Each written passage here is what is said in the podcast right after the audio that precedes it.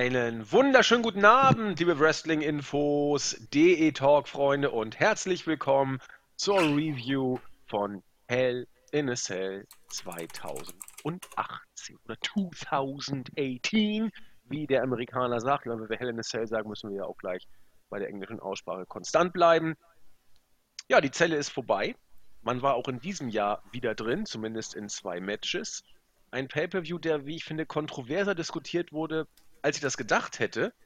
Hier gehen die Meinungen von Fans und Kritikern doch teilweise drastisch auseinander. Das ist natürlich ein Grund, über diese Show ausführlich zu sprechen und das mache ich heute. Natürlich, ja, wie soll ich sagen, natürlich ist falsch. Nicht mit dem sonst gewohnten äh, Beisitzer, sondern, und deswegen passt natürlich wieder doch, natürlich haben wir wieder eine Überraschung für euch. Mit, man höre und staune, dem Nexus 3D, dem Marvin. Wunderschönen guten Abend. Na Marvin, wie geht's dir denn? Wir haben lange kein Pay-Per-View mehr reviewed. Das stimmt, wann war der letzte? Boah, was weiß ich. Muss WrestleMania? Ja, vielleicht sogar Mania. Kann sein. Ach, krass. Was eigentlich mit den Flashback-Reviews? ja, ich habe ich hab die Show schon geguckt. Ja, mach, machen wir. Wochenende. Wochenende habe ich frei tatsächlich. Ja, Wochenende könnte bei mir vielleicht tatsächlich sogar auch was werden. Müssen wir mal. Ja. Müssen wir mal schauen, was Schnacken. Haben. Ach, Schnacken. wir haben King of the Ring, der war echt kacke. Oh, also, ja. das muss man. Oh, ja. ja, ich habe zur Hälfte habe ich schon geguckt. Ja, die andere Hälfte wird noch zäher, glaub's mir. Oh, es, es ist nicht schön, was da passiert. Äh, einige Perlen schlechten Geschmacks werden geboten. Dann haben wir ja heute, beziehungsweise gestern, ja noch Glück gehabt. Ne, mit mm, ja, Hell in a Cell im Vergleich. Ja, äh, im Vergleich dazu sowieso. Das, das definitiv. Andererseits ah, ich doch, ich weiß gar nicht, wie ich es anbringen soll. Ähm, deswegen würde ich es einfach während der Show als solcher bei den einzelnen Matches mal ansprechen. Ich, ich lasse die Katze mal aus dem Sack. Viele von euch fanden die Show ziemlich gut. Viele von euch fanden die Show ziemlich schlecht. Ich fand die Show über weite Strecken einfach nur langweilig. Dave Meltzer und Brian Alvarez sprachen von einer der besten WWE-Shows des Jahres. Und da sieht man mal wieder, wie äh, ja, konträr hier die Sichtweisen sind. Wie gesagt, mir gab der Pay-Per-View nichts. Ich habe jetzt Marvin on Air noch nicht gehört. Wir können ja so das Vorabfazit mal rausschicken. Manchmal ändert sich das. Das habe ich, die Erfahrung haben wir gemacht mit Julian. Während der Show ändern sich dann teilweise unsere Sichtweisen auf die Show, wenn wir bei den einzelnen Matches sind. Mal gucken, ob uns das heute auch wieder passiert. Aber wie fandest du es denn, Marvin? Ja, also ich glaube, wir beide sind, gehen da äh, die gleichen Richtungen und trennen uns da ein wenig von Alvarez und Melzer. Ähm, ich muss sagen, ich habe die Show live geguckt, den Bericht gemacht. Die Show hat mir gar nichts gegeben, muss ich sagen. Also, ja, jedes Match, also vieles war in Ordnung. Alles war in Ordnung, aber es hat, es hat mir persönlich gar nichts, also so nichts wirklich mich gefesselt, Spaß gemacht so ein paar Momente, wo man sagt, ja, war gut, ähm, aber für mich ein komplett durchschnittlicher Pay-per-View und wenn ich ihn wahrscheinlich nicht live geguckt hätte, äh, dann hätte ich mir den auch nicht angeschaut. Ja, ich gehe ich voll mit dir mit. Also ich will jetzt ein Wort bringen, das immer ein bisschen gefährlich ist, ähm, was aber vielleicht der Show tatsächlich gerecht werden könnte professionell runterproduziert, hätte ich beinahe ja. gesagt. Ähm, ja, das trifft es eigentlich ganz gut. Also so, so war mein ganzes Gefühl auch in der Show. Ähm, das, das war alles jetzt nicht schlecht, um Gottes Willen. Also ich war jetzt nicht irgendwie, dass ich sage, oh, komplette Zeitverschwendung. Aber da war nichts, wo ich sage, okay, das hätte man gesehen müssen, äh, hätte man sehen müssen als Fan und äh, von Wrestling von WWE. Genau. So, ja. so fasst das ganz gut. Also äh, als ob, wie soll ich sagen, so ein Pay-per-View Construction Kit in Anführungszeichen. Da sitzt du jetzt als Creative Team und sagst, du musst ein Hell in a Cell Pay-per-View zusammenstellen. Welche Zutaten hast du denn? Dann hat man sich professionell mal durch die 20-jährige Geschichte dieser Matchart so durchgeguckt und sagt, okay, du hast hier ein Hell in a Cell Match. Nimm mal den Main Event, äh, Strowman und Reigns, nicht die Worker, die für großartige Spots bekannt sind oder für große Bumps, also musst du andere Leute irgendwie einspielen, die naja, diese für Bums große nehmen. Bums schon. Ja, also, aber ne, nichts Spektakuläres in Anführungszeichen. Also ja, aber ich, ich, ich, ja, ich weiß, worauf du hinaus willst. Ich fand eher aber, dass gerade bei Reigns und Strowman nicht die großen Bums unbedingt das Problem sind, sondern halt die wrestlerischen Fähigkeiten, die halt mit so einer äh, Stipulation halt wunderbar versteckt werden können. Dann, dann, dann, gehen wir darauf beim Main Event ein. Also ja, machen wir so. Passt, passt vielleicht besser. Aber für ja. mich war das, wie gesagt, irgendwie eine Show, wo du äh, guckst, was kann man in, in, dieses Match mal so einbauen und dann packst du eine Zutat dazu. Nimmst eine andere vielleicht weg, packst dafür noch eine andere wieder rein und dann hast du einen, ich will nicht sagen vorhersehbaren Ablauf, aber zumindest nichts, was dich überrascht, weil bei WWE ja auch einige Begrenzungen schon durch das, äh, durch die programmatische Ausrichtung des Produkts sozusagen drin sind.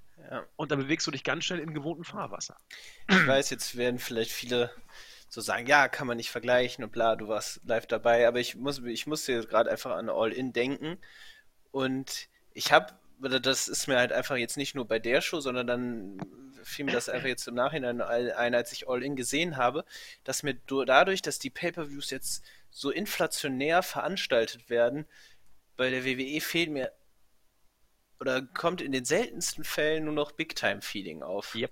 Und ich meine, das ist halt dieses Grundkonzept eigentlich von Großveranstaltungen, deswegen nennt man sie ja im Deutschen auch Großveranstaltung, weil sie eben, darüber habt ihr schon tausendmal gesprochen, wir schon tausendmal gesprochen, äh, weil da Fäden vor, fortgeführt werden, beendet werden und so eine gerade Hell in a Cell war immer so, äh, ja, ein, ein großer Kracher und mir fehlt dieses und ich hatte das bei keinem einzigen Match, wo ich dachte, okay, jetzt jetzt ist Big Time Feeling angesagt und das, das, das ist halt so, das, das ist so der mit der größte Unterschied auch, den ich halt bei All In gespürt habe, weil diese Show, dass du branntest darauf, wie auch diese ganze Show zu erleben, zu sehen und mitzumachen.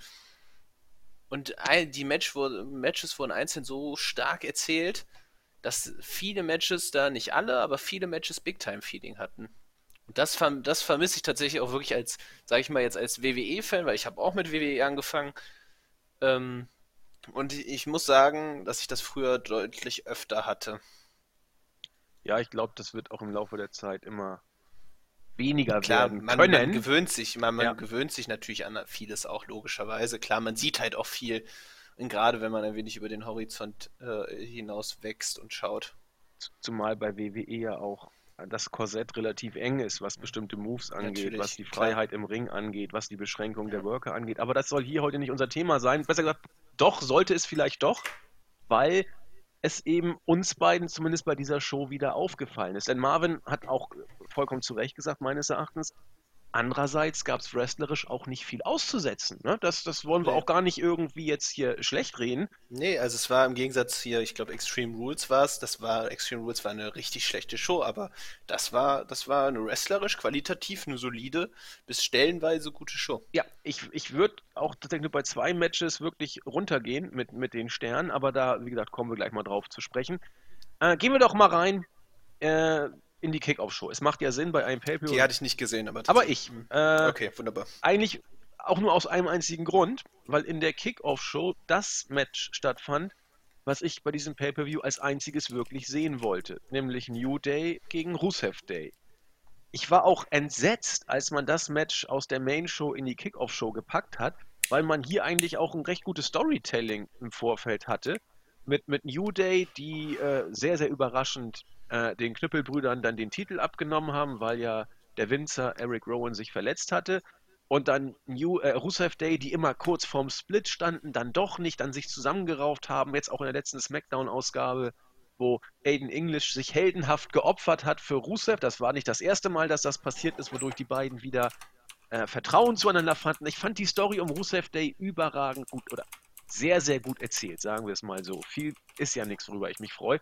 Zumal ich bei SmackDown, zumal ich Rusev und English sowieso auch noch persönlich mag. Deswegen wollte ich dieses Match unbedingt sehen. Also persönlich mag, ich kenne sie ja nicht, aber ich mag sie einfach so. Äh, ich mag sie, muss jetzt nicht jeder andere auch mögen, das wollte ich damit sagen.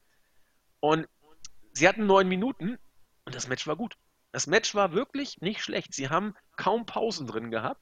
Sie hatten, äh, also Dave Meltzer sagte All Action, das würde ich äh, genauso unterschreiben. Es war immer was los. Äh, English durfte, durfte richtig glänzen teilweise mit Suicide Dives und, und intensiven Bumps, die er genommen hat. Seine Brust war nachher so äh, blutunterlaufen durch die ganzen Chops oder was er da alles bekommen hat. Hat mir richtig, richtig gut gefallen, das Match. teilweise habe ich sogar gedacht, na, vielleicht könnte es sogar funktionieren, auch als Aiden English nachher den äh, Accolade angesetzt hat, wo man dann schon fast dachte, na, wird jetzt tatsächlich der, der Tap-Out kommen? Er kam leider nicht. Unstimmigkeiten zwischen äh, Rusev und English wurden auch bei einer Einwechslung angedeutet. Am Ende des Tages haben dann New Day tatsächlich gewonnen, haben verteidigt. Und wenn man mal Bock hat, ein 9-Minuten-Match anzugucken, wo einiges passiert, ist das hier tatsächlich ein Pre-Show-Match, das man sich angucken sollte. Man kann da sogar drei Sterne geben, würde ich sogar hier in diesem Fall machen. Das war nicht schlecht. Also, das war äh, durchaus ein Gewinn, dieses Match. Wie es jetzt mit den beiden weitergeht, wird man mal sehen. Also, Rusev Day sind wohl erstmal raus. Wurde ja auch schon deutlich gemacht, dass äh, The Bar jetzt gegen New Day antreten werden bei äh, dieser Down Under Super Show Geschichte, die jetzt als nächstes Jahr auch ansteht. Aber erfrischendes Pay-Per-View äh, Kickoff Show Match, das der gute Marvin verpasst hat. Alle anderen, die es gesehen haben, ja, bin ich mal sehr gespannt, wie ihr es gesehen habt, aber äh, mir hat es gefallen, Melzer hat es gefallen und äh, mehr Meinung habe ich dazu noch nicht gesehen. Marvin kann dazu entsprechend nichts sagen. Deswegen würde ich sagen, gehen wir dahin, wo er was zu sagen kann, nämlich in die Main Show. Die begann gleich mit der Zelle oder mit einem, mit einem der beiden Hell in a Cell Matches und ich fand den Käfig irgendwie ätzend. Also ist Geschmackssache, klar, aber äh, jetzt so, rot angesprüht. Früher so mit Eisen sah das irgendwie cooler aus, oder? Ja, äh, muss ich auch sagen. Das sah eher, fand ich jetzt, hat mich nicht mehr so an so eine Stahlkonstruktion erinnert. Irgendwie dieses Rote hat, weiß ich nicht, irgendwie lustigerweise so dem Impact der Zelle genommen, aber war jetzt so nur meine, also jetzt nicht störend. Ähm, aber ähm, ja, Geschmackssache gefiel mir auch. Wenn du das besser. Licht jetzt gedämmt hättest, so mit Rotlicht, dann hätte man sich in einem äh, Etablissement aufhalten können. Das wäre Genau, richtig. Ne, du bist ja Stammgast in solchen Etablissements. Ja, das, äh, ich, ich mache die Review gerade aus so einem Etablissement. Natürlich, und, genau. Äh, äh, ich meine, ich muss ja meine Pferdchen laufen lassen. Das Geld muss ja irgendwo herkommen. Ne? Also, natürlich, natürlich, natürlich. Natürlich, Ja, also wie gesagt, das erste Zellenmatch bestritten von Randy Orton und Jeff Hardy. Und im Vorfeld war ja schon die Frage, na, was wird denn Jeff Hardy bringen? Wird er vielleicht eine Swanton Bomb von der Zelle bringen? Geradezu abwegig. Also da, da stirbt jeder, auch ein Jeff Hardy. Also das war natürlich vollkommen bescheuert, dass man auf sowas überhaupt äh, im Vorfeld äh, gekommen ist. Äh, sie kam entsprechend auch dann letzten Endes nicht. Was aber kam, war ein äh, sehr, sehr intensives Match. Sie haben beide sehr hart äh, gearbeitet, auch Randy Orton, muss man sagen. Die Spots kamen auch, beispielsweise der, der äh, Wurf von Jeff Hardy von Randy Orton durch diese wie ein offenes V aufgestellte Leiter. Das wird Hardy entsprechend wehgetan haben ein Spot, über den man ja so oder so denken kann. Ich weiß nicht, der Schraubenzieher durch das Ohr von, von Jeff Hardy. Ja, wer drauf steht, also ich fand es irgendwie nicht so toll, aber. Sah fies aus. Sah eklig aus, aber ich glaube, ja. es sah schlimmer aus, als es wirklich war, äh, letzten Endes. Aber wenn da was reißt, ne, guten Morgen. Kommt aber kein Postbote ja. mehr, das ist schon, schon nervig. Also, naja. Also so, das, das hatte halt so schon dann auch Impact in dem Sinne, weil viele, man sah, dass viele halt eher angeekelt waren, aber es halt schon heftig fanden. Ähm, ja, war okay. Also ich fand es jetzt nicht so dramatisch, aber ja, so war, war ein netter Spot, um halt dieses die Intensität des Matches ein wenig noch anzuheben. Genau. Ansonsten hat Orton gewirkt wie immer, zumindest was die Schnelligkeit anging. Er ist ja nicht der schnellste und spektakulärste Worker im Ring. Das hat für mich das Ganze dann auch ein bisschen ja, also Geschmackssache, sagen wir es mal so. Dann äh, gab es äh, die Swanton Bomb gegen Orton, wo äh, Hardy vorher noch den Stuhl auf Orton gepackt hat. Orton konnte auskicken. Und dann kam irgendwann der Spot, äh, wo ich mich gefragt habe, was das denn jetzt soll. Äh, Randy Orton war angeschlagen, er war platt. Jeff Hardy hat ihn dann auf einen Stuhl gelegt, ist eine Leiter hochgekrabbelt und hat dann mal so ein bisschen an der Hallendecke rumgeschaukelt, was ich auch interessant fand, dass er da immer so rumschaukelt. Äh, das konnte sich Randy Orton alles von unten angucken und er dachte, na, schaukel mal weiter. Wenn du irgendwann runterplumpst, dann springe ich mal weg. Äh, wenn man genau sieht, ist Randy Orton sogar schon weggesprungen, bevor Jeff Hardy überhaupt runtergefallen ist. Das heißt, das hätte er vielleicht sogar noch sehen können. Da war das Timing jetzt nicht ganz perfekt, aber meine Güte, die paar Nuancen, was soll's ich weiß nicht, was er vorhat. Wollte es ein Big Splash werden durch, durch vermute, äh, Orton ja, durch oder was? Ja, halt auf den äh, auf den Tisch liegenden Orten so. Genau, Ja. okay. Ja, also der Move sah für mich ungefährlicher aus, als er wohl wirklich war. Also das Ding, ich meine, wie hoch Ich sind fand die da? ehrlich gesagt auch, äh, klar, es war hoch, sowieso, aber ich fand, Impact hatte der Spot jetzt auch nicht. Nö. Also so, Fand ich nicht. ähm, oder? Mhm. Sehe Ähm, seh ich genau wie du. Er, er ist da runtergefallen, äh, ist relativ safe auf, auf den Füßen ja auch gelandet, also kontrolliert will ich mal sagen. Safe ist das falsche Wort, aber kontrolliert und hat nebenbei noch den Tisch durchgehauen. Wir Genau, kennen also von Hardy schlimmere Spots, sag ich mal. Ja, eben, genau. Also dafür, dass er Hardy ja auch angekündigt hat, deswegen waren ja auch die Spekulationen so wild. Es werde äh, zu einem verrückten Spot kommen und was weiß ich nicht, wie er es genau angekündigt hat. Ähm, genau, ich muss sagen, also das Match war, ja, war in Ordnung. Also so, ich fand die Entscheidung interessant, dass man es in den Opener gestellt hat. Ähm, gut, war, war aber okay. Ja, es war, es war halt ein Hell in a Cell Match. Ähm, ich glaube, es hätte dem Match gut getan, wenn sie es ein bisschen schneller geworkt hätten, weil es stellenweise zäh war, aber es war jetzt nicht schlecht. Ich finde, die haben sich gut ergänzt. Ähm, es lebt halt noch immer so ein bisschen von der Spannung, welche Spots jetzt so kommen und die haben das ganz gut dann auch platziert. Dann einmal Orten mit dem Schraubenzieher durch das Ohr, be- beziehungsweise den Tunnel von Hardy. Und ja, dann eben dieser Move auf diese offenstehende Leiter. Der sah fies aus, genau. Und ich fand halt das Ende so ein bisschen so antiklimatisch, wenn man es so nennen kann. Äh, weil halt, wie gesagt, so, ich fand den Impact war jetzt nicht so, weil ich fand es ehrlich gesagt auch dämlich gelöst dann, dass der Referee das Match dann so abbrechen und Orton halt kurzzeitig sogar noch zurückgehalten hat. Ja, man wollte halt dann so tun, ja, Hardy hat sich wirklich verletzt, aber das hätte man alles genau mit der Trage einfach auch nach dem Match machen sollen.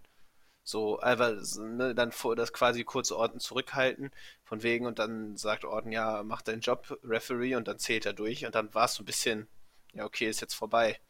So, es war irgendwie so, so relativ unspektakulär und wirkte so ein bisschen seltsam. Ja, Mm, eigentlich haben wir, es- haben wir einen intensiven Spot gehabt, der daneben gegangen ist. Und das kommt alle Nase lang vor in der Zelle. Genau, richtig, ja. Und dann halt aber so, ja, man wollte halt so wahrscheinlich wirklich dann so dem Publikum äh, weismachen, Hardy sei wirklich verletzt. Ähm, das war alles so geplant, wie es ablief, äh, auch mit der Trage und allem soweit. Ähm, ja, war, war, das Match war als Opener in Ordnung, hatte gute Stellen, war unterhaltsam, aber war jetzt nichts Besonderes. Nee, wür- würde ich, würde ich genau sagen. Also wie ich eindeut, eingangs ja auch schon sagte, Randy hat, glaube ich, aus, aus drei verschiedenen Wunden am Körper geblutet. Der hat also ordentlich auch eingesteckt diesmal, was man mir auch sonst nachsagt, dass er sich gerne mal ein bisschen schont. Hat diesmal, wie gesagt, äh, ist dahin gegangen, wo es weh tut. Aber trotzdem, ich sehe es genau wie du.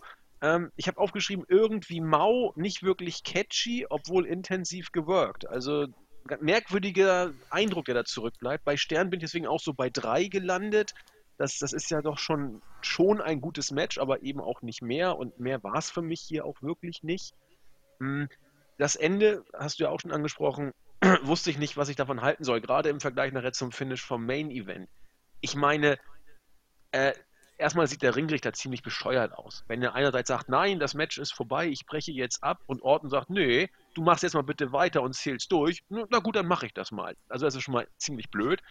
Und wenn man auch sieht, dass im äh, Main Event für, sag ich mal, weniger krasse Sachen abgebrochen wurde, dann sollte man wegen so eines Spots dann hier ja eher erst recht abbrechen im Opener, weil da konnte sich Hardy ja nun gar nicht mehr und er war wohl auch schon abtransportiert oder sollte abtransportiert werden. Ich meine, was war denn im, im Main Event?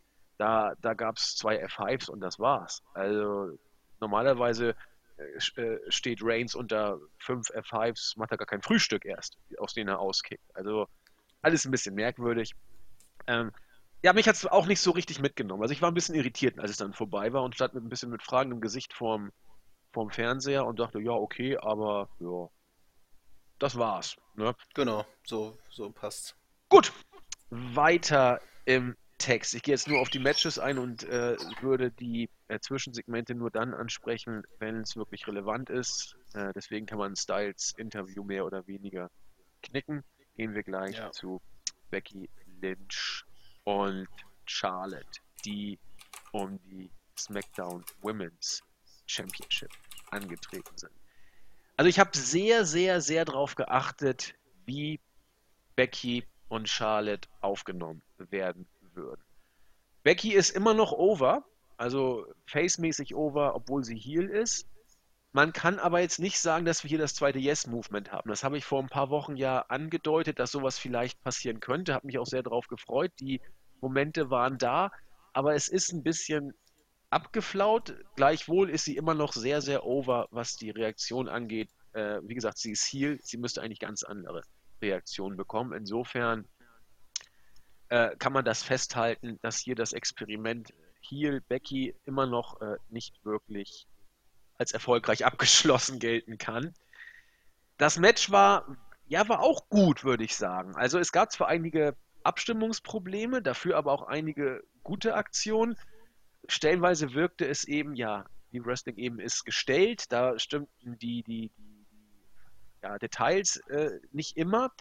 Aber ansonsten fand ich es äh, von der Matchführung her gut. Will ich auch gar nicht äh, jetzt äh, schlecht machen, wo es nicht schlecht zu machen ist. Dass Becky ein Armbar zeigen darf in Zeiten von Ronda Rousey, finde ich zumindest bemerkenswert. Ich dachte, das dürfte mittlerweile nur sie, aber immerhin. Das Finish fand ich gut gelöst. Ein Spear von Charlotte wird gekontert von Becky direkt in einen Einroller und kann auf diese Weise äh, Becky zum Sieg nutzen. Das ist schon bemerkenswert, muss man sagen. Äh, Sage ich auch gleich noch was zu. Das Ende war dann typisch WWE. Charlotte als das gute Face will Becky gratulieren. Die reagiert heelig, äh, reckt den Titel hoch. Da gab es noch großen Jubel für und geht, auf, äh, geht einfach weg. Ich habe aufgeschrieben, nach dieser Weggeh-Aktion, Jubel für Becky, zwei Drittel der Halle, ein Drittel hat geboot. Das ist äh, immer noch beachtlich. Ich bin hier auch bei, bei drei Sternen, die kann man hier locker geben, würde ich sagen. Gut, ja, gut, ordentlich. Ja, ähm, hier habe ich das Einzige, was mich halt hier, also mich ärgert halt diese Darstellung von Becky Lynch. Ähm, es ist mir halt ein Rätsel, wie und warum. Also warum arbeitet man so sehr gegen die Fans? Ich verstehe einfach nicht, ich verstehe es einfach nicht. Warum man, man hat All-In-Schilder eingesammelt, man hat äh, äh, äh ich weiß gar nicht mehr, was jetzt genau auf den Schild, aber irgendwelche Pro-Becky-Schilder hat man eingesammelt. Ernsthaft? Das habe ich noch gar nicht gehört. Ja, ja. Mh, ähm, ich ich, ich kann es einfach absolut nicht nachvollziehen, warum man den Fans immer etwas aufdrücken möchte und nicht einfach auf die Fans hört. Also was, was ist so schwer daran sein? Man kann ja auch so ein Rahmenprogramm entwickeln, aber warum ist es so höllisch schwer, auf die Fans zu hören? Und Becky Lynch ist mega over gewesen, so beliebt. Und genau diese Facette hat sie ja jetzt so interessant gemacht. Dieses, weil ihr Face Run wirkte langsam ein bisschen ausgelutscht und so. Und man hat gemerkt, wie, wie sehr sie halt dann die, die, dieser Turn gegen Charlotte halt, wie gut ihr das getan hätte. Und man hätte jetzt auch locker nach dem Match, wenn jetzt Charlotte beispielsweise Lynch attackiert hätte, hätte man hätte man wunderbar, Charlotte wunderbar als Ziel wieder äh, bringen können. In der Rolle gefällt sie mir auch deutlich besser als, als Face. Ähm, und Becky hätte man halt als Top-Babyface für die Women's Division. Was SmackDown auch dringend braucht. Ähm, naja, so, sie ist immer noch, du hast es selber gesagt, sie ist immer noch over. Ähm, es bleibt mir halt ein Rätsel, wie man so gegen die Fans arbeiten kann. Aber gut, Lynch hat den Titel gewonnen, hat ihn, ne, ich glaube, Alvarez hat es auch geschrieben. Becky Lynch hat face-mäßig gewonnen, ohne irgendeinen Swerve, alles, ne, hat den Spear ausgekontert und dann Roll-Up oder was. Und ja, sie hat eindeutig und fair gewonnen. Und sie war im Einzelmatch die bessere von den beiden. Da wollte ich finde ich gut, dass du es ansprichst, weil dazu wollte ich was sagen. Zumindest nachdem, was ich jetzt gerade bei, beim Wrestling Observer gehört habe. Ich musste schmunzeln. Wenn, wenn die das wirklich ernst meinen, dann ist es um die Promotion wirklich geschehen. Du hast gesagt, sie hat äh, fair and square in the middle of the ring gewonnen. So. Ja. Das war auch eindeutig. Nein, war es nicht. Angeblich will WWE durch diese Art des Sieges negativen Heat für Becky generieren, weil sie die Frechheit besessen hat, Charlottes Finisher quasi zu klauen und den Move zu kontern zum Sieg. Als Heal-Aktion. Allen Ernstes. Hammer. Das ist großartig. Also da, da, da kann man sich mal an den Kopf fassen. Also, ja.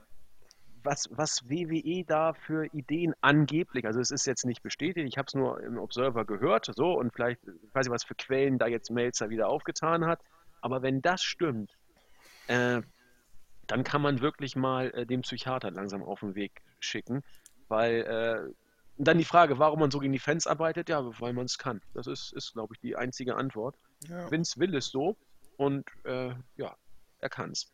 Ich glaube, dass das ein ganz gefährliches Spiel ist, dass er das spielt.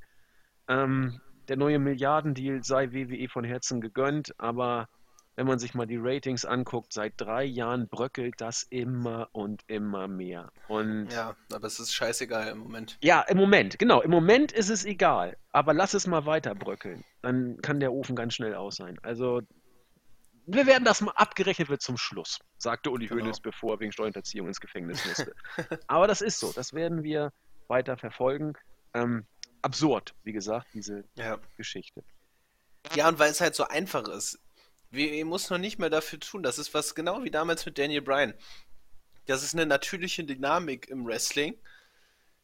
Ähm, und die einfach mal sich entwickeln zu lassen. Die Geschichten daran anzupassen, die man schreiben und erzählen möchte.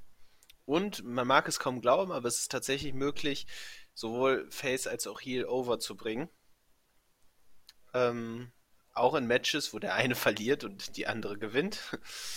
Aber naja, das muss man erstmal können. Richtig. Fakt ist, dass Becky jetzt auf jeden Fall Champion ist. Und auch wenn. Ja, das Match, das Match war übrigens, fand ich auch ein solides Match. Ich wollte gerade gut sagen, aber ich bleibe bei solide, hat mich aber unterhalten. Ja, drei also Sterne, ich, ja. Genau, drei Sterne ist ja schon eigentlich ein gutes Match. Genau, ein gutes Ab drei Match, Sterne ja. gehen die guten Matches genau, los. Ja, drei Sterne, ja? finde ich, kann man dafür geben. Habe ich auch gegeben, genau. Orton 3, äh, Becky 3, ja. das sind gute Matches, ne? Ja. Aber eben auch nicht mehr, wollen wir auch nicht verhehlen. Das genau. ist alles in Ordnung. So. Ähm, und das Blöde ist ja, ich weiß, das darf man nie sagen und so weiter, aber wenn man eben andere Kaliber gewohnt ist, dann sind gute Matches auch eben relativ schnell mal farblos. So, aber das, ja, und wir müssen halt, das sagt halt Dave Meltzer auch immer wieder, und das finde ich ist so wahr wir leben einfach in einer Zeit im Moment, in der es für Wrestling-Fans nichts Besseres gibt. Also, also so komplett, wir sind qualitativ so gut aufgestellt im Moment. Es werden also so, WWE ist ja nicht, das ist ja nichts Schlechtes. So wer auf dieses, da, darauf steht und teilweise gutes Wrestling sehen möchte, der ist mit WWE vollkommen gut bedient. Aber wir haben halt einfach so eine Konzentration an qualitativen durch New Japan, durch das Aufstärken der Indies, durch Ring of Honor, so viele gute Matches. Da sind halt drei Sterne-Matches dann eher so, ja, ist, ist gut, aber mehr auch nicht. Muss man ja, sich nicht ansehen. Genau. Und das, das ist halt einfach, das ist halt Ups, jetzt muss ich rülpsen, sorry. Ähm, ein Pri oh, Ja, es tut mir leid, es ist aufgestoßen. Oh je, vielleicht können wir es ja noch rausschneiden. so, Schreib mal in die Timestamps so, rein. So, so schlimm war es jetzt nicht. Ich habe hab mich nur zusammengerissen. Mm, jetzt habe ich den Faden verloren. Nee, dass es halt ein Privileg ist, die, das, das wir im Moment genießen. So. Und, also du hast es angeschnitten. Ja, Entschuldigung, lass, lass dich gerne noch ausreden. Entschuldigung. Genau, nee, ein Privileg. Und äh, ja, dass wir uns man, man arbeitet immer so gegeneinander, finde ich. Äh, gerade WWE-Fans, Indie-Fans, so, ähm, la, lasst uns das, lasst uns die verschiedenen Produkte einfach genießen. Das finde ich irgendwie. Man, man sollte als Wrestling-Fans wieder mehr zusammenkommen, als sich immer auszustießen und zu sagen, ja, das ist das ist alles scheiße, was ihr guckt und was du guckst und nur das ist das Beste. WWE ist bei weitem nicht mehr das äh, Premium-Paket an Wrestling, aber es ist, es ist eine Art der Unterhaltung, die viel, bei vielen noch Anerkennung findet, was vollkommen in Ordnung ist.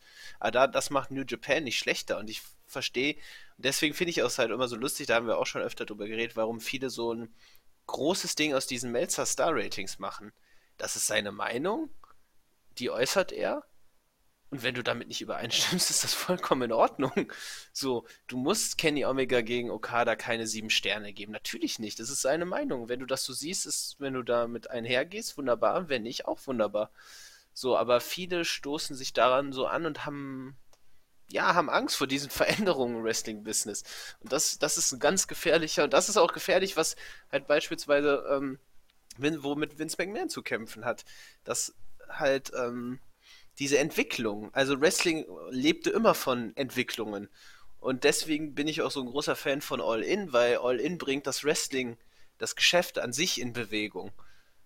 Und die äh, Bullet Club hat auch gesagt, wir, wir wollen, wir wollen nichts gegen WWE machen oder wir, wir wollen jetzt nicht sagen, dass das Produkt scheiße ist, sondern wir wollen einfach Alternativen aufzeigen und deutlich machen, wem das Business, wem das Wrestling gehört. Und das sind den Fans. Das klingt halt so ein bisschen anbiedernd oder pathetisch, aber so, so ist es nun mal. Und wenn, wenn Fans bestimmen dürfen, was sie sehen möchten, und so war das bei All In der Fall. Du hast als Fan einfach Spaß gehabt, weil alles so mehr oder weniger zu deiner Zufriedenheit ablief, ohne dass du Angst hattest, ah, jetzt wird wieder der schlecht dargestellt und, ne, ähm, und das finde ich ist so der Kern der Sache. Das Wrestling sollte in Bewegung bleiben. Ja, es wird auch nicht zu vermeiden sein, auch wenn jemand das vielleicht versuchen ja. mag. Aber äh, der diplomatische, rülpsende Philosoph Marvin sagt quasi Come Together zu allen Wrestling-Fans der Welt. Und äh, das ist ja auch eine, eine, sehr gute Botschaft. Ich möchte das trotzdem mal aufgreifen, ähm, weil Marvin es angeschnitten hat und ich möchte dann auch nochmal kurz in diese Kerbe greifen. WWE hat, das muss man auch sagen, das kann man seit 2013, glaube ich, fast äh, sukzessive jedes Jahr sagen, hat aktuell wrestlerisch das beste Roster, das sie vielleicht jemals hatten. Das ja. ist, glaube ich, kein allzu hm. großes Geheimnis. Die sind so gut aufgestellt mittlerweile und zwar in jedem Roster. Im Main Roster, bei NXT sowieso, 205 Live ist bärenstark aufgestellt. Auch die Women's Division ist relativ stark. Kein Vergleich zu Stardom, Gott bewahre. Aber, äh, wie gesagt, wrestlerisch stark. Und trotzdem, das muss man auch immer wieder sagen, kriegst du im Main Roster keine 5-Sterne-Matches kannst vergessen. Das, das wird es nicht geben. Warum? Nicht, weil die Worker es nicht könnten. Genau, weil, weil das man, Konzept der Wrestling-Shows einfach anders aufgestellt sind. Exakt. WWE macht eine große Popcorn-Show-Geschichte draus. Das ist, will ich jetzt weder gut noch schlecht halten, es ist einfach so. Äh, bei NXT kriegst du 5-Sterne-Matches, teilweise sogar zwei pro Show. Das ist noch gar nicht so lange her, dass Melzer da zwei Sterne, zweimal fünf Sterne ge gezückt hat. Ähm, so, äh, 205 Live gibt es auch stellenweise richtig gute Matches. Aber warum wird es im Main Roster diese Art von Matches nicht geben? Weil WWE oder weil Vince, sagen wir es ganz deutlich, wir können es ja auch beim Namen nennen, weil Vince es nicht möchte. Vince möchte diese Unterhaltungsgeschichte. Man kann so weit gehen, teilweise, das ist, ist überzogen, man kann es nicht, aber man könnte es erwägen, so weit zu gehen, äh, dass im Main Roster die Matches ich will jetzt nicht mal sagen Nebensache sind, das wäre falsch, aber dass äh, andere Sachen mindestens genauso im Fokus stehen. Ja, und das ist die und, Inflation an Matches, die es halt auch gibt. Wir haben so viele Großveranstaltungen und so viel, die Wochenshows drei Stunden da, 90 Minuten bei SmackDown. Ja. Dann haben wir NXT als Nebenprodukt, dann Tour 5 Live. Man hat so viele Talente unterzubringen und ja, das ist halt, genau, wie du sagst, es ist halt so, das Wrestling an sich steht jetzt anders im Fokus. Es wird, es wird nicht mehr darauf ausgelegt, so, ja, qualitativ das Beste abzuliefern, was die jeweiligen Akteure drauf haben. Und dann kommt nee. eben halt hinzu, was wir eben vorhin schon besprochen haben, dieses dann den Fans einen Stempel aufdrücken zu wollen, weil sie ein Konzept von Superstar haben. Richtig. Also, wir kommen noch darauf zu sprechen, Joe und Styles beispielsweise die könnten auch noch ganz andere Matches. Ja. So, ne? Aber das äh, nur so viel. Es soll eben nicht sein. Und deswegen will ich jetzt das Produkt nicht schlecht machen, wobei ich muss gestehen, mich ermüdet es langsam. Das ist ein Fakt, weil sich eben, wie Marvin auch eben vollkommen zu Recht äh, darauf hinwies, vieles wiederholt. Äh, sehr oft. Du kannst teilweise Matchabläufe voraussagen, über Minuten teilweise, weil man das alles schon mal so oder fast genauso gesehen hat. Und das muss man eben bei WWE wissen. Und deswegen sind gute Matches gute Matches, aber sie sind teilweise eben auch ermüdend, weil äh, gerade Daniel Bryan, der, der muss immer die gleichen Signature bringen. Die Yes-Kicks, dann geht er so in die Seite, dann kommen seine Dropkicks in die Ecke. Das ist alles ja, standardisiert, in Anführungszeichen. Ja. Aber ähm, das nur als kleiner Einwurf. Wir wollen ja weiter in den Pay-Per-View. Denn es gab durchaus wrestlerisch auch äh, wären starke Sachen. Zumindest ein Match, äh, jedenfalls die Schlussphase fand ich nahezu überragend gut. Es geht um die Raw Tag Team Championship. Sigler und Drew McIntyre, von äh, einem Startseiten-User auch liebevoll Doppeldoof genannt, gegen äh, zwei Drittel von The Shield, nämlich Dean Ambrose und Seth Rollins. Ja, was, was, ich, was mir zu Anfang gleich aufgefallen ist, äh, dass die beiden nicht mit dem Shield-Team eingelaufen sind, sondern jeder seinen eigenen Entrance-Song bekommen hat. Okay, gut, warum nicht? Früher zu Shield-Zeiten war das noch anders. Da sind sie mit dem äh, äh, Shield-Team eingelaufen. Aber na gut, äh, so kann man das Burn It Down wenigstens laut schreien. Die Fans finden es ja auch super. Die erste Hälfte war für mich äh, ein ordentliches, stellenweise gutes Tag-Team-Match äh, wie man es auch in den Weeklies sehen kann. Müssen wir gar nicht groß äh, hier was äh, glorifizieren. Die, also man kann sagen, bis zur Hot Tag Phase fand ich es eigentlich, ja, okay. Also wie dann eben McIntyre und Sigler versucht haben, Rollins am Hot Tag mit Ambrose zu hindern, das war dann für mich schon teilweise etwas langweilig, obwohl es eben konservativ und ohne Probleme und solide aufgebaut wurde. Danach kam die Phase, die ich einfach großartig fand. Ähm, hier haben insbesondere Dolph Ziggler und vor allem Seth Rollins für mich wieder mal MVP der Show.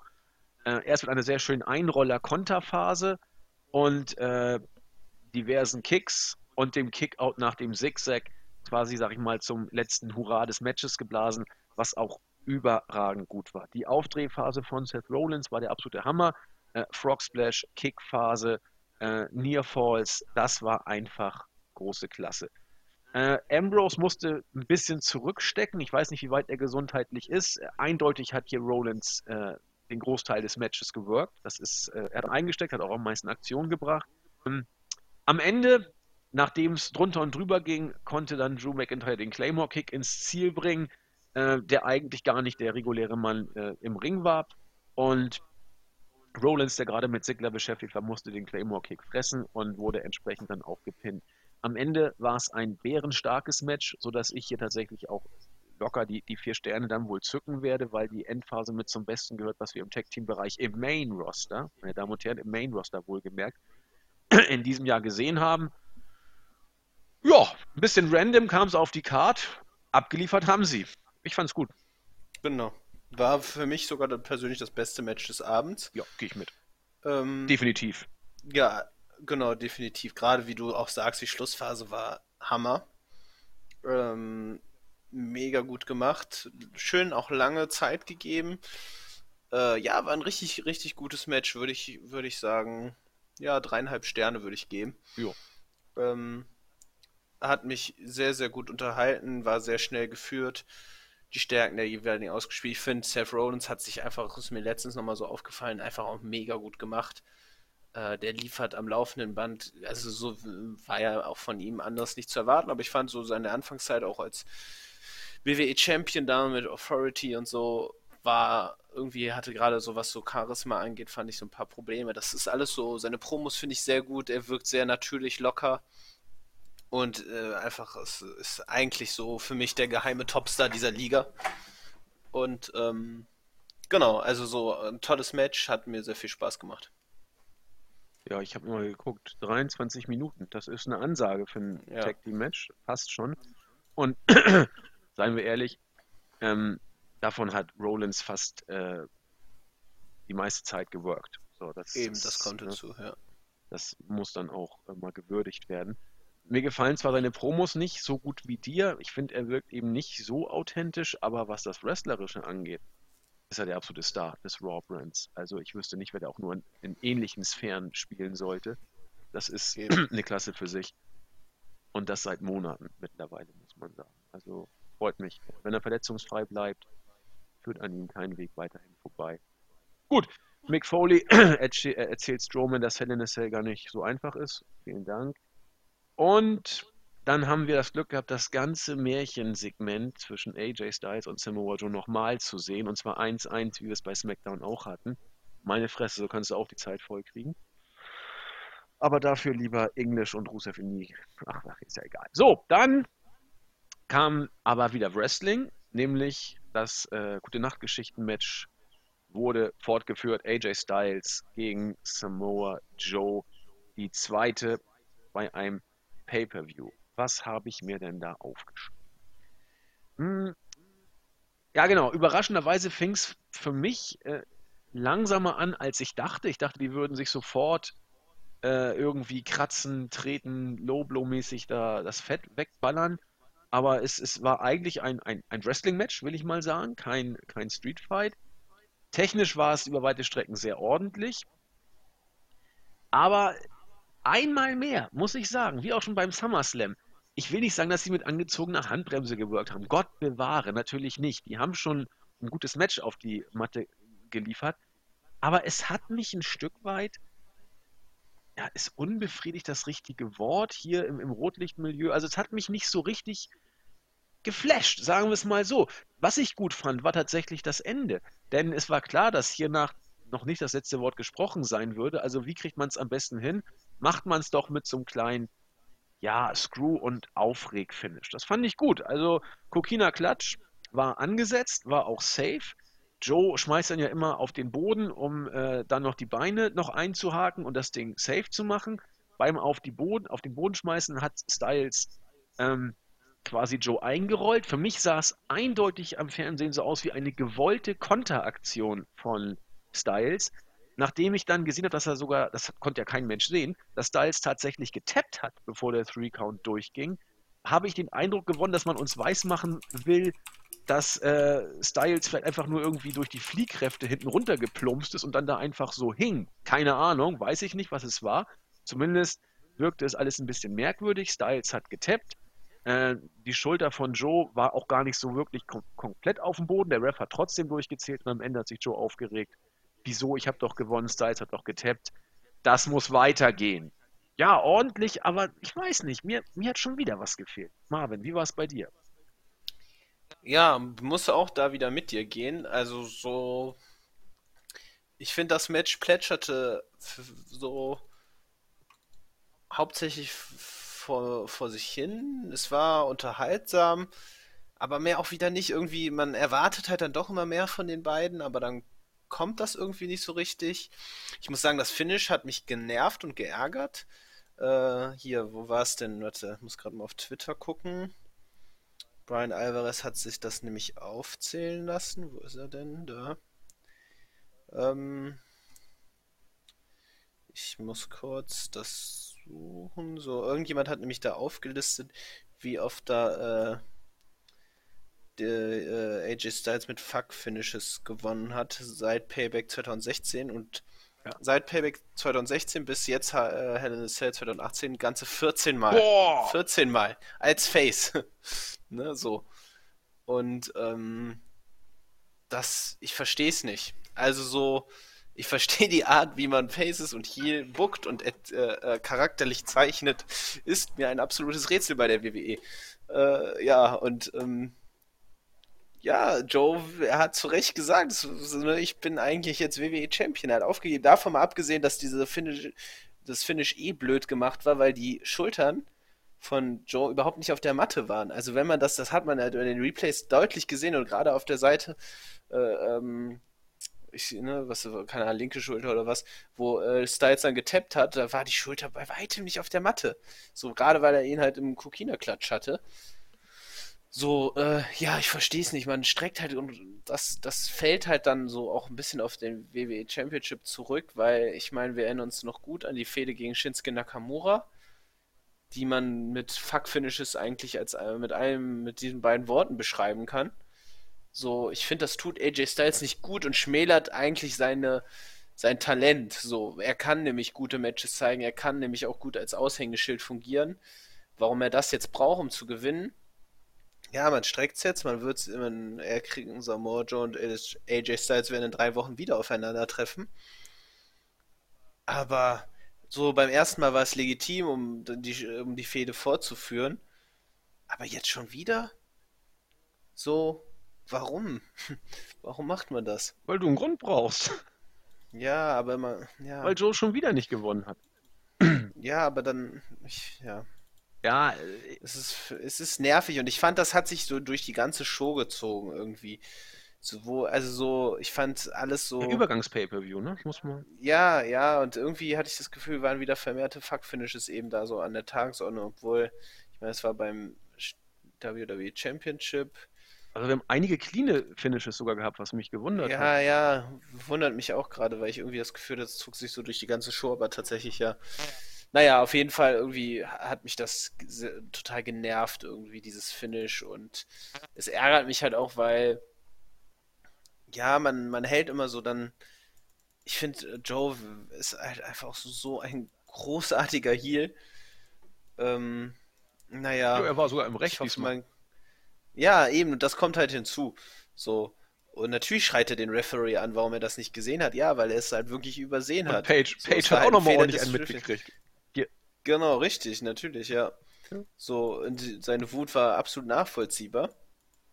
So, weil ich, ich verstehe halt nicht, wie man dann als Face, weil AJ Styles immer was verspricht und es halt dann dadurch eigentlich nicht hält. Und deswegen ist für mich Joe auch der Face, weil er steht zu dem, was er sagt und kann das auch in die Tat umsetzen. Ähm, ja, alles ein bisschen verwirrend, alles so ein bisschen unsinnig und das Finish hat mich wirklich genervt, weil das Match war nicht schlecht und das irgendwie war dann so ein blöder Abschluss. Ja, kann, kann ich nachvollziehen. Ich, ich gehöre tatsächlich zu denen, die das Finish in Ordnung fanden. Also Joe hätte eigentlich gewonnen. Äh, nun hat er eben Grund für sein Rematch. Eigentlich Joe fast Face, aber na gut, egal. Ist wie es ist. Ich möchte kurz an dieser Stelle, ich habe gerade einen Tweet bekommen von Michael Seidel.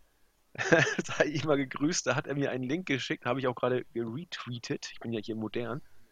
Äh, Actionfiguren von WWE. Es gibt da so was ich, Big E, AJ Styles, Dean Ambrose. Und dann gibt es äh, interessante Figuren. Eine gibt es von Dreifach H, von Delfin Ziggler, äh, von Cäsar, ich weiß nicht, ob damit ein, ein Schweizer Wrestler gemeint ist, der bei WWE arbeitet, und äh, von Römische Herrschaft. Großartig, ich habe es geretweetet. Könnt ihr Macho Mann, Macho Mann Randy Genau, Savage. Macho, Macho Mann mit NN. Ja, großartig. Also, äh, wenn ihr noch ein, ein schönes Geschenk für den Herbst braucht, guckt rein. Äh, Römische Herrschaft ist mein äh, äh, und auch Delfin Zickler. Großartig. Also guckt mal rein äh, äh, auf meinem Twitter oder bei äh, wie auch. Schenkst du mir Macho Mann Randy Macho Savage? Mann ist geil, ja. Den hole ich mir auch. Aber besser Savage als Randy Sandwich. Man weiß ja nicht, was man also reinschreibt, aber wir machen weiter. Wer ist denn Cäsar? Cesaro. Ach, Ich habe doch schon Schweizer Wrestler. Also ich weiß es nicht mehr, dass sie sich tippen mal auf Cesaro. warte, ich, ich google das jetzt mal parallel. Das ist ja großartig. Also ich habe mich weggeschmissen. Also, wie gesagt, brandneu. Ja. Liebe Grüße an Michael Seidel, Genau. für den Tweet. Er hat, er hat uns den Tag äh, damit versüßt. Und Cesaro. Oder auch Cäsar. römische Herrschaft, vielleicht ist das auch so eine andere Reihe. Wir wissen es nicht. Vielleicht ist das so die, die, das Ja, Universum. ich weiß Also ähnlich. www. Das scheint so irgendein so altrömischer historischer Liebhaber zu sein, weil Cäsar und römische Herrschaft, also das ist schon sehr. Äh, ja, okay. Ja. Warte, römisch, römische Herrschaft?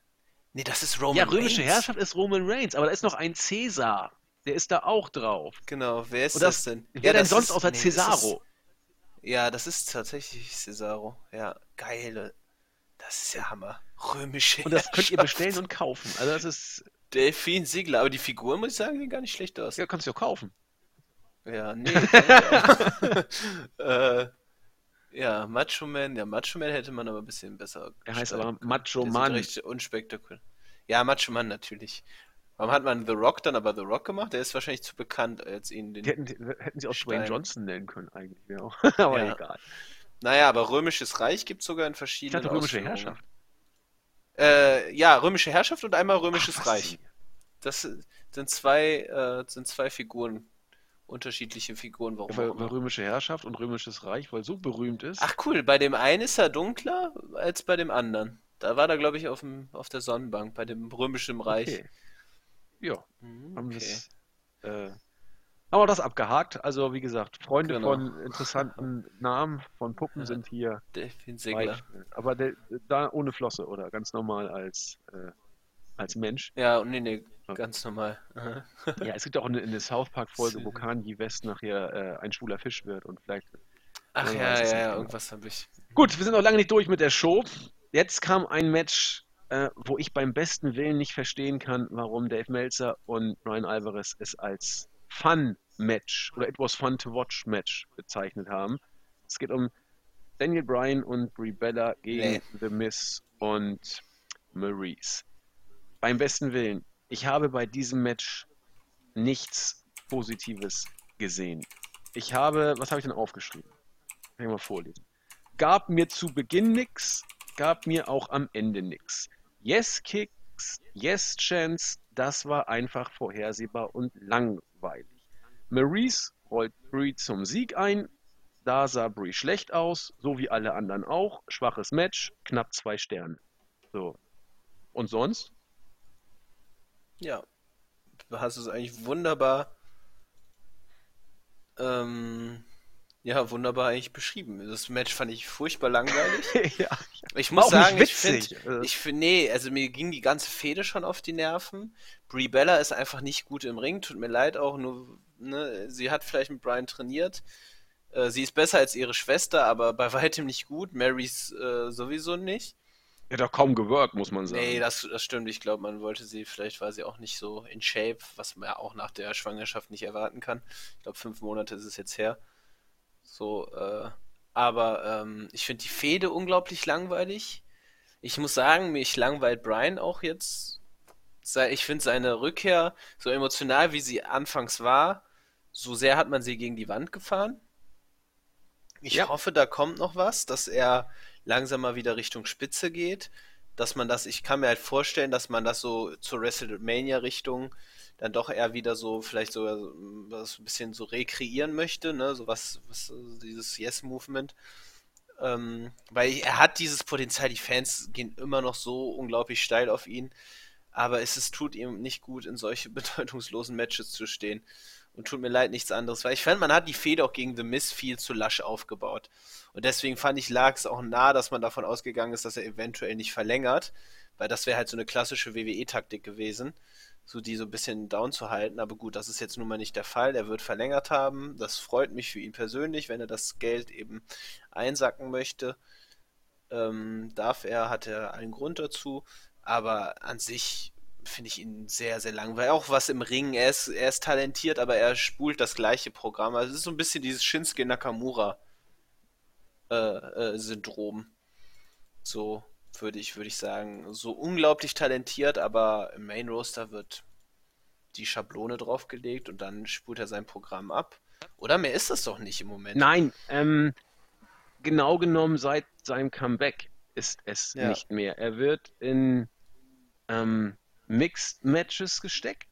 Er wird in Matches mit Shane McMahon bei WrestleMania gesteckt. Also auch, sag ich mal, das ist, das ist ein, ein, ein One-Match sozusagen, wo es eher um Show geht, nicht um große Wrestling-Qualität. Ähm, ich habe das Gefühl, dass er so ein bisschen äh, auf Halde gestellt wurde und auch wird. Ich glaube, wenn es diesen Restart von Brian gibt, und ich glaube, den wird es geben, der wird in dem Moment kommen, wo er gegen The Mist das Contender-Match um die SmackDown Championship gewinnt. Weil dann kannst du auch wieder Hype äh, generieren. Entweder wird er nämlich gegen Styles oder Joe dann antreten. Beides sind Matches, die Hammer werden können. Ich sage bewusst können. Und solange äh, macht WWE das, was sie eben glauben, was man in solchen Situationen machen muss, nämlich Brian weg von allen zu halten, was irgendwie eine gewisse Relevanz hat. Dann muss er eben in solche Quatschfäden gesteckt werden. Ich war, das hast du sehr schön gesagt, ähm, er ist immer noch over. Ich war überrascht, wie over er immer noch ist. Und ich bin ein, ein großer Daniel Bryan-Fan. Ich habe ja, das gesehen und ich liebe diesen Mann. es gab mir nichts mehr lange Zeit. Nee. Ne? Und die Fans lieben ihn immer noch. Das ist, also freue ich mich ja. immer wieder, wenn, wenn er reinkommt und die Pops kommen. Auch dieses Ausgeschlachte von Brie Bella mit den Yes-Chants. Ich kotze. Das, ja. Da hat sie nichts mit zu tun. Nichts. Ja, und jetzt hat sie es auf ihrer Ringgear stehen oder keine Ahnung wo, nee, oder irgendwas, ihren Move nennt sie so, weiß ich nicht. Äh, ja, es ist, es ist absolut dämlich. Ja. Also es ist. Es ist halt, das ist halt auch wieder so eine WWE-Taktik, so alles so auch bis zum letzten auszuschlachten. Ja, und, und eben so Leute overzubringen, die damit nichts zu tun ja. haben. Also es ist wirklich. Und so, Brie Bella ist halt einfach nicht over. Sie ist halt nicht gut im Ring. So, das, das ist halt, sie hat sich verbessert, klar, sie ist besser als ihre Schwester, aber das schadet Brian mehr, schadet Brian mehr, als äh, Brie Bella es nutzt, so. Richtig. Und, ja. Absolut. Ich verstehe es nicht. Ja, aber wie gesagt, da muss Brian jetzt durch. Er wird er es auch ganz entspannt machen. Ähm, entweder. Es macht bestimmt Spaß, mit seiner Frau im Ring zu spielen. Das wird für ihn persönlich wahrscheinlich alles kein Problem sein, aber. Ja, naja. Das, das, äh, das hoffen wir mal. Oh, ich grüße gerade mal Alex Wright, aber da spreche ich nachher noch drüber. Ja, dann haben wir das Match auch abgehakt. Sechstes Match, Championship Match um die Raw Women's Championship. Alexa Bliss gegen Ronda Rousey. Rousey seit dem SummerSlam Titelträgerin. Bliss bekommt jetzt hier ihr Rematch. Rousey hatte bei der letzten Raw-Ausgabe, wir haben ja, wie gesagt, bewusst keinen Wochenrückblick gemacht, weil wir die Pay-Per-View-Review bringen und Mittwoch kommt dann ja das große äh, WI Live Special. Freut euch schon mal drauf, da sage ich nachher auch noch was zu. Wird was ganz Besonderes. Also jetzt wirklich was ganz, ganz Besonderes. Ja, ich glaube, das allerdings, ja. Definitiv. Ähm, deswegen haben wir die, den Wochenrückblick nicht gemacht, um euch nicht zu überfrachten mit, mit Podcast, muss man ja auch alles noch hören. Aber da hatte Ronda Rousey ganz große Probleme in der letzten Raw-Ausgabe. Das war, das war das erste Match, wo man das Gefühl hat, da konnte sie sich nicht Wochen drauf vorbereiten, musste mehr oder weniger unchoreografiert und uneinstudiert ein, ein Match bestreiten und man hat gesehen, dass sie äh, teilweise arg zu kämpfen hatte. So war es diesmal nicht. Ähm, es war zwar immer noch kein gutes Match oder kein richtig gutes Match, aber Ronda konnte wieder, wie sagen die Amis, äh, she was able to shine. Sie, sie, konnte hier zeigen, was, was an ihr eben gut sind. Ihre MMA-Stiffness-Aktion äh, nicht gut ist, immer noch ihr äh, Waschbären-Make-up. Das ist eine Katastrophe. Ronda, man tut ihr damit keinen Gefallen mit diesem Make-up. Alexa Bliss war die Gegnerin, die stellenweise war ich überrascht, wie, wie gut sie mit, mit Ronda in Anführungszeichen mithalten konnte. Über weite Strecken war es aber natürlich jetzt auch nicht der Knaller. Ähm, insofern war das Match, es war jetzt nicht wirklich toll, es war auch nicht wirklich schlecht, es war, es war da. Äh, Ronda hat in Nuancen angedeutet, was sie kann. Und für mich war das Match ein, ein Gradmesser, ob sie sich nach Raw wieder einigermaßen rehabilitieren konnte. Sie konnte, meines Erachtens. Ganz nach oben ging es noch nicht aber mit einer anderen Gegnerin könnte was drin sein. Das Problem, du boxst Ronda Rousey jetzt ja gerade wie den weiblichen Brock Lesnar. Wer soll denn da eine ernsthafte Contenderin sein? So nach dem Motto. Aber erst zum Match, Marvin. Ja, mir hat das Match tatsächlich Spaß gemacht. Ich bin ein großer Fan von Rousey. Habe ich jetzt, äh, mache ich keinen Hehl drum. Ähm, warte, ich das ganz so. Ähm, ich fand das Match unterhaltsam, hat mir Spaß gemacht. Ich war auch von Alexa Bliss überrascht. Das war jetzt kein gutes Match oder so, ne, wo man sagt, oh, überaus gut. Äh, aber ähm, ich fand auch, Alexa Bliss hat das Match zu großen Teilen ähm, äh, getragen, was mich überrascht hat. Sie hat wunderbar. Ich fand es halt auch interessant, weil es halt ausgeglichen war. So, es war halt kein Squash. Ich habe ehrlich gesagt aber auch die Wochen, äh, die Weekly Matches von Rousey nicht gesehen, die letzten. Sie hat ja doch einige jetzt bestritten.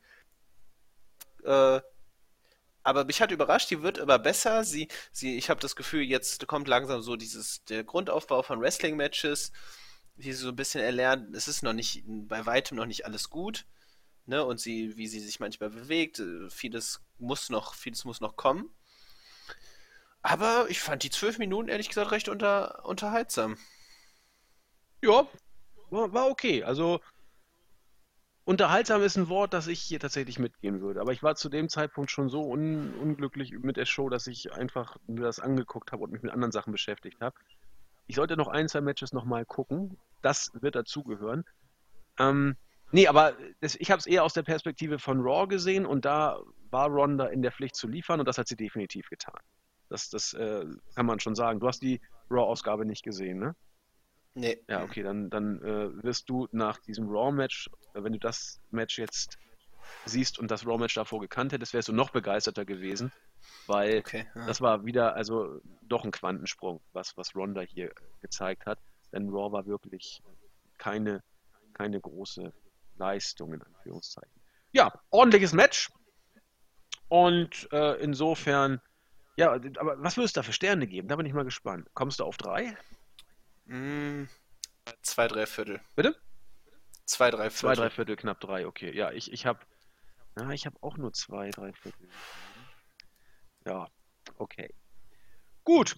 Main Event Zeit. Wie sage ich es meinem Kinde? Ähm, wenn Strowman und Reigns in die Zelle gehen, weiß man, was man erwarten darf. Nämlich wrestlerisch nicht viel, natürlich nicht. dazu ist Strowman auch nicht gemacht. Das muss man einfach sagen. Das weiß auch hoffentlich mittlerweile jeder. Reigns kann mit guten Workern gute Matches zeigen. Reigns, und da bleibe ich bei, ist noch, vielleicht wird es nie sein, ist noch nicht derjenige, der von sich aus gute Matches, vier Sterne plus Matches mit soliden Gegnern zeigen kann. Strowman ist kein solider Gegner. Strowman ist kein guter Wrestler. Soweit, glaube ich, ist die Ausgangslage im Bereich des vielleicht hoffentlich Unbestrittenen. Mir hat das Match auch nicht wirklich was gegeben. Zu Beginn wurde Strowman als unbesiegbares Monster, Monster dargestellt. Äh, dann irgendwann läuft Reigns wie ein Berserker um, die, um den Ring in der Zelle, nur um in die Stahltreppe zu laufen. Sah auch mega bescheuert aus, was Reigns davor hatte. Na gut. Ähm, ich habe geschrieben, ja, es war das Cell-Match, das man erwarten durfte. Ähm, die richtige Kick-Out-Phase nach den Finishern blieb zum Glück aus. Ich dachte zuerst, jetzt, äh, wo der erste Kick-Out nach dem Power Slam kam, dachte ich, jetzt geht's los. Der äh, größte Spot des, äh, sag ich mal, eigentlichen Cell-Matches war der Spear durch den hochkant aufgestellten Tisch gegen Strowman. Das war ein Spot, um den Bogen zu schlagen zu den Worten, die wir zu Beginn gebracht haben. Das war ein Spot, der hier einfach kommen musste. Ne? Also der, der, war, der war erwartbar. Das war einer aus diesem Construction Kit. Äh, Spear durch den Tisch, Haken hinter. So, das das erwartet man in Anführungszeichen. Soll den Move gar nicht irgendwie diskreditieren oder irgendwie im Bereich der Langeweile abstempeln, Gott bewahre. Nur bei WWE kann man sich bestimmte Sachen eben immer ausdenken. Und das war ein sehr professionell geworkter Broken Table Spot von Reigns. So, und dann wusste man, solche Cell-Matches bedürfen noch immer eines gewissen Kitzels den würden Strowman und Reigns nicht liefern können, muss man ganz deutlich sagen. Die crazy Spots oder die crazy Bumps kann keiner von denen nehmen. Was macht man? Man, pick, man bringt ein paar Sidekicks rein, die auch schon für das Match des Abends gesorgt haben, lässt sie wie hirnbefreit die Zelle hochkrabbeln und sich da, da oben irgendwie prügeln, äh, lässt sie runterkrabbeln und nimmt die beiden größten äh, Athleten und Spot Monkeys, also Sigler und Rollins, und lässt sie den obligatorischen äh, Spot durch das Kommentatorenpult nehmen. Diese Dinger sind brandgefährlich. Wenn da was schief geht, guten Abend. Aber wenn einer diese Spots bringt, dann natürlich die beiden. Sigler will die Spots immer, da bin ich mir ganz sicher. Und Rollins hat ihn auch nicht zum ersten Mal gemacht. Und von daher war klar, wenn hier noch ein bisschen was kommt, muss es von denen kommen und es kam. Alles gut, nur eben auch alles ein bisschen vorhersehbar, wenn man ein paar Hell in a Cell Pay-Per-Views gesehen hat. Soweit war alles irgendwie okay nicht wirklich toll, aber auch nicht schlecht, insbesondere durch die Sidekicks, so will ich hier mal Sigler und Rollins nennen. Und dann kam natürlich das Schmankerl, mit dem keiner gerechnet hat. Brock Lesners Musik ertönt, nachdem, glaube ich, äh, ich glaube, es war nach dem Spear, Marvin, nach dem Spear durch den Tisch, lagen sowohl Reigns als auch Strowman einfach rum. Und ja. zwar gefühlte zwei Stunden. Genau, das war ewig. Also die waren einfach platt im Ring, haben sich kaum bewegt. Und ähm, genau, dann war ja der Fokus auf Rollins, ähm, Ambrose äh, ne, und Sigler. Ambrose und Sigler sind dann durch die Tische geflogen, von dem, sage ich mal, auf halber Höhe, ne, außerhalb des Käfigs, im Käfig äh, festgeklettert, äh, runtergeklettert, dann durch die Tische geflogen. Und danach ertönte umgehend eigentlich die Musik von Brock Lesnar. Genau, richtig. Und der kam dann also erstmal war, sag ich mal, erstmal war es ein Riesenpop, dann war es ein erstauntes äh, Zweifeln, kommt er denn jetzt wirklich? Und er kam. Mit feschem Wikingerbart lief. Ja, Robbie, sah gut aus. Sah geil aus, ne? Fand ich auch. Ja. Also, fand, sah echt gut aus. Kam er mit Paul Heyman. Heyman, äh, nee, erstmal kickte Lesnar die Tür ein, fand ich auch ganz süß gemacht. Gab auch den vollkommen zurechten Pop. Äh, dann besprühte irgendwann äh, Heyman irgendwie Haarspray, das er auf dem Klo gefunden hat, sprüht er dann Mick Foley in die Augen oder soll es Pfefferspray sein, weiß der Geier, was es sein sollte. Und dann geht Lesnar in den Ring, zerpflückt beide, gibt beiden einen F5, geht wieder raus. Und nachdem sich beide jetzt nun bestimmt, na, fünf Minuten mindestens äh, im Ring erholen konnten von einem Tablespot, sagt der Referee, oh, ich brech mal ab. So, also äh, dachte ich auch ja. nicht schlecht. Äh, ob das jetzt Not hat, na gut, das war das Fuck-Finish, oder das war das Finish, sagen wir es mal so. Es musste so kommen. Strowman durfte hier nicht verlieren. Das war so klar. Reigns durfte erst recht nicht verlieren. Äh, also was machst du? Nimmst du Lesnar. Ähm, mittlerweile hat Melzer auch schon gesagt, warum Lesnar denn da jetzt reinkam. Lesnar wird in Saudi-Arabien wieder antreten. Das ist safe. Und äh, dieses Saudi-Arabien-Auftreten war nicht irgendwie von kurzer Hand äh, spontan entschieden. Nein, das ist wohl schon lange, lange klar gewesen, dass Lesnar dieses Saudi-Arabien-Date noch worken wird und dass er, also keiner, also wir wussten es alle nicht, ich wusste es zumindest nicht. Ich auch nicht, nee. Und äh, dass jetzt eben durch diesen Eingriff dieses Match aufgebaut wird. Äh, damit ist für mich auch klar, dass es auf Network laufen muss. Denn du lässt Lesnar nicht bei einem naja, Network Pay-Per-View. Weiß ich, weiß ich nicht. Ja, aber du kannst doch nicht Lesnar beim Net dann musst du ihn bei Raw irgendwie bringen, doch nicht beim Network Pay-Per-View. Wenn die Aufbaushow oder die Show, für die das aufgebaut wird, nicht auf Network kommt. Das ist doch ein bisschen irritierend. Nee, hinterfragt das. Also, so würde ich gar nicht so sagen, ehrlich gesagt. Ähm, wir hatten ja auch des Öfteren schon Matches von Lesnar bei Hausshows und so. Und du darfst nicht vergessen, ein paar Tage vorher wird der Evolution Pay-Per-View sein. Glaubst du wirklich, dass man, ich glaube, dann drei Tage später ist dann die Saudi-Arabien-Show. Glaubst du wirklich, dass man die auch noch auf dem Network klatscht? Nachdem man drei Tage vorher eine reine Frauenshow hatte? Also ich habe vorher gesagt, dass man die Network-Show nicht auf dem Network zeigen wird, äh, die, die Arabien-Show nicht auf dem Network zeigen wird, weil das wrestlerisch letztes Mal einfach zu schwach war. Ähm, seitdem Lesnar da durch die Gegend gehüpft ist, bin ich mir relativ sicher, dass das nicht mehr so ist. Also dass man sie doch auf dem Network mhm. zeigen wird. Ähm, mein Gefühl. Also, wenn sie nicht kommt. Ich kann mir gut vorstellen, das war jetzt einfach, man wollte die, das promoten, also Lesnar wieder ins Gedächtnis rufen. Kündigt das vielleicht auch dann nochmal konkret an. Aber ich kann mir vorstellen, man wollte jetzt, hat ihn einfach genutzt, auch um jetzt hier keinen klaren Sie Verlierer zu haben. Strowman Natürlich. zu schützen, ne? Genau. So, das, das war dann auch mit der einzige Grund. Ich glaube nicht, weil, ne, wie gesagt, man baut vielleicht, dann kriegt er nochmal eine Chance gegen Roman Reigns. Roman Reigns wird das Match gewinnen. Vielleicht wird man das Match auch aufzeichnen und im Nachhinein zeigen, aber ich kann mir nicht vorstellen, dass, dass die, das komplette Match gezeigt wird. Moment, welches Match wird nicht komplett gezeigt? Das habe ich akustisch nicht genau verstanden. Nee, ich kann mir vorstellen, dass äh, zumindest, also dass Reigns dann gegen Lesnar bei dieser Saudi-Arabien-Show nochmal antreten wird und Reigns das gewinnen wird und ähm, ja, dass man das zumindest vielleicht aufzeichnet, aber man wird nicht die komplette Show zeigen. Okay, schauen wir mal. Ich äh, lege ja. mich hiermit fest, die ganze Show wird auf dem Network übertragen werden. Mhm. Ähm, ich weiß nicht, aber es wäre halt sehr unklug, weil man dann wieder den Fokus darauf legt, dass die Frauen nicht dabei sein werden. Und dann hatte man ein paar Tage vorher ein rein Frauen-Pay-Per-View, wo man wieder sich als äh, Vorreiter der Emanzipation irgendwie feiern lässt. Und dann bei Saudi, in Saudi-Arabien dann wieder die Show ausstrahlen? Ich weiß ja nicht. Schauen wir mal. Ja. Also ich bin, ich wäre auch dafür, die Show nicht auf dem Network zu zeigen. Naja, aber dadurch, dass jetzt. Ich bin gespannt, ich weiß nicht. Vielleicht tritt er auch bei der Superdome-Show auf. Ich weiß nicht, ob Melzer dazu jetzt was gesagt nee, hat. Ist mir aber... nicht bekannt. Also für den Dom ist Lesnar.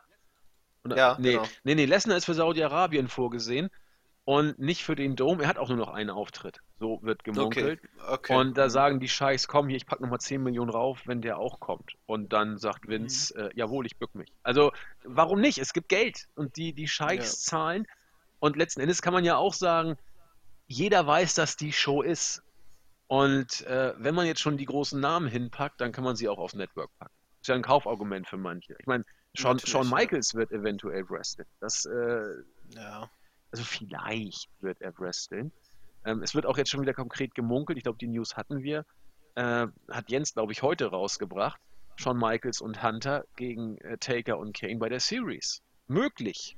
Möglich soll es sein. Und da wird der Aufbau in Australien gemacht. Alles Gelaber, ne? Also. Ja, ja, natürlich. Aber äh, mal gucken. Also deswegen ist die, die, Austra äh, die, die, die Arabien-Show doch wieder interessant. Und das Gebäsche kriegt WWE sowieso. Dafür, dass sie sich verkaufen für eine Frauen äh, ja nicht so akzeptierende oder was auch immer. Äh, das war letztes Mal schon, das wird auch diesmal wieder kommen. Und diese Diskussion wird WWE auch nicht abstellen. Dann kann man auch sagen, gut, dann gehen wir offensiv damit um, äh, bringen mit Taker, Lesnar und Shawn Michaels äh, Legenden, die vielleicht sogar noch Network-Abos ziehen. Äh, dann können wir uns auch komplett äh, ja, äh, beschimpfen lassen und dann noch ein bisschen vielleicht sogar ein bisschen äh, Nutzen aus der Sache ziehen. Ja. Weiß es nicht. Also, Melzer hat, hat es gesagt, hat das gesagt, wie mit Saudi-Arabien, dass der Auftritt Jo, fix ist. Das hat Lesnar gesagt. Er hat, Weil hat, in der News von Jens jetzt auch äh, wird halt auch, äh, ist wohl als Spekulation tatsächlich auch ein Match beim, bei der Superdome-Show. Von Lesnar? Ein, ja, Okay, das ist mir nicht bekannt. Ich habe aber nee, aber nicht zu Ende gehört, die, Genau. die Show. Also kann sein, dass da noch irgendwie später was kam. genau, naja, aber vielleicht, genau, ja, weiß ich nicht genau. Lassen wir uns mal überraschen. Also viel äh, in the making gerade, kann man, kann man glaube ich sagen, was, Ja. was da beim Marktführer abgeht. Und auch was die Personalie betrifft. Also schauen wir mal. Nichts Genaues weiß man noch nicht, nur dass wohl tatsächlich Lesnar und Saudi-Arabien safe ist. Das ist meine Erkenntnis des heutigen Tages. Und ja, mit einem kleinen Knalleffekt. Das war schön. Das Match selber, Marvin, ziemlich weak, oder? Ja, also ich finde, man hat hier das Beste getan, um die Schwächen der jeweiligen Wrestler, also Strowman und Reigns, zu kaschieren. So, man hat, ne, am Ende lief es halt darauf hinaus, dass äh, gefühlt, also wirklich dann 10 Minuten des Matches äh, der Fokus dann auf äh, The Shield äh, und Sigler McIntyre lag. Man hat einen großen Spot gebracht. Die größte positive Überraschung war Mick Foley eigentlich, meiner Meinung nach. Der wirklich, der sich wirklich, der phänomenal aussieht und sich phänomenal bewegt. Auch im Match selber. Also als Referee einfach, fand ich, sah, sah gut aus. Das, das freut mich sehr, dass es ihm körperlich wieder besser geht. Genau, aber das Match war an sich nix. Das war. Es war halt auch als Hell in the Cell Match was, ja. Ja. So. Es war da. Genau. Ja. So, wie du auch gesagt hast, so Spot aus dem einmal eins des Hell in the Cell Matches. Also Spots aus, aus ne, so ganz einfach, ne? Und ja, das war's dann auch. Ich denke auch. Genau. Also dafür fand ich den Opener dann doch deutlich besser. Ja, Also was, also im Vergleich zu dem anderen Hell in the Cell Match. vollkommen richtig. Ja, und das Genau, war die Show. Dann, genau. Brock Lesnar war überraschend, ne? Also ich glaube so zwei, drei, zwei, ja doch zwei Stunden, zwei, drei Stunden vor der, vor dem Main Event kam, da ist die News auch rausgekommen. Ich glaube Mike Johnson vom PW, äh, PW Insider hat es als erstes berichtet, Elf Melzer hat es dann bestätigt. Genau, äh, das kam dann raus. Dieses fand trotzdem war ein guter Pop, überraschend, hätte man nicht mit gerechnet. Mal sehen, was das jetzt, ob er wirklich bei der Superdome Show auftritt oder es dann eher auf dann oder dann eben dann nur bei dem fixen Auftritt bei der Saudi-Arabien Show bleibt. Schauen wir mal. Also, egal Ja. wo, egal was in Saudi-Arabien passiert, ich denke, man kann wieder sagen, dass es wrestlerisch nicht der Knaller wird. Das ist, glaube ich, äh, Ja. kein Geheimnis.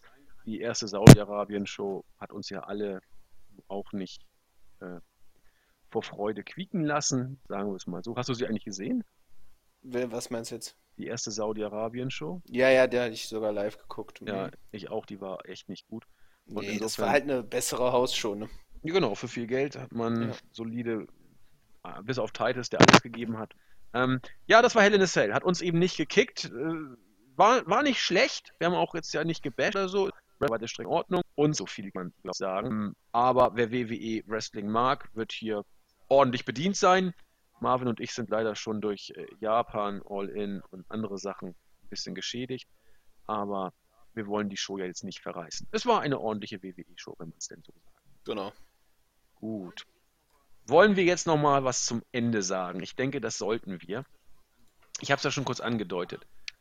Am kommenden Mittwoch, also übermorgen, werden wir den zweiten Teil unseres We, We Live QA Podcast bringen. Was passiert da?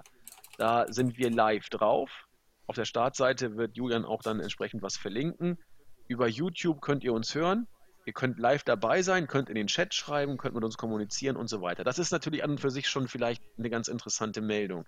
Warum ihr diesmal auf jeden Fall dabei sein solltet, wir sind nicht allein. Jens ist da, ich bin da, wohl wird Marvin auch da sein. Si. Marvin, ne, du wirst es auch da. irgendwie Ja. möglich machen, unangekündigt äh, Gespräch. Aber wir sind ja nur schmückendes Beiwerk. Denn, kein Scherz, Alex Wright wird da sein und eure Fragen beantworten.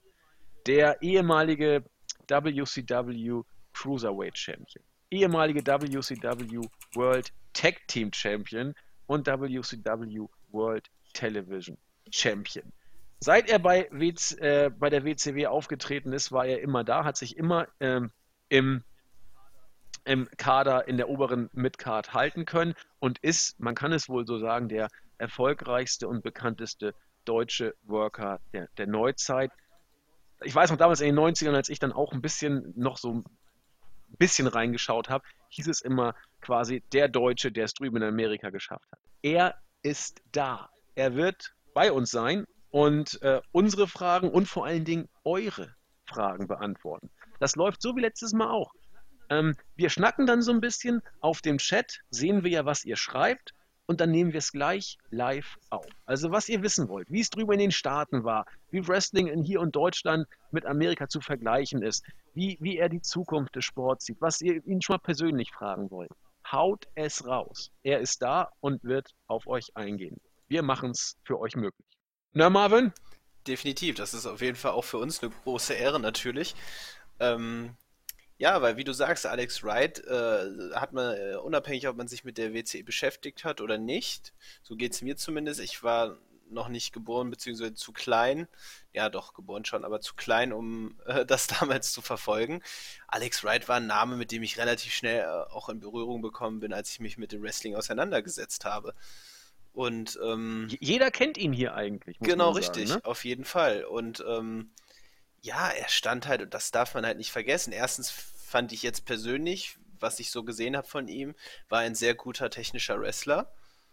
Ähm, ohne jetzt seinen Bauch pinseln zu wollen, aber wenn man sich die Matches mal anguckt, hat er, hat er wirklich sehr gute Matches äh, mit Namen und auch mit Namen auf die Beine gestellt, wo man halt, ne, Eddie Guerrero, Chris Jericho, ähm, Chris Benoit, also er stand halt mit Kalibern und Legenden im Ring. Äh, das ist halt krass. Und der, ähm, der wird ordentlich erzählen können.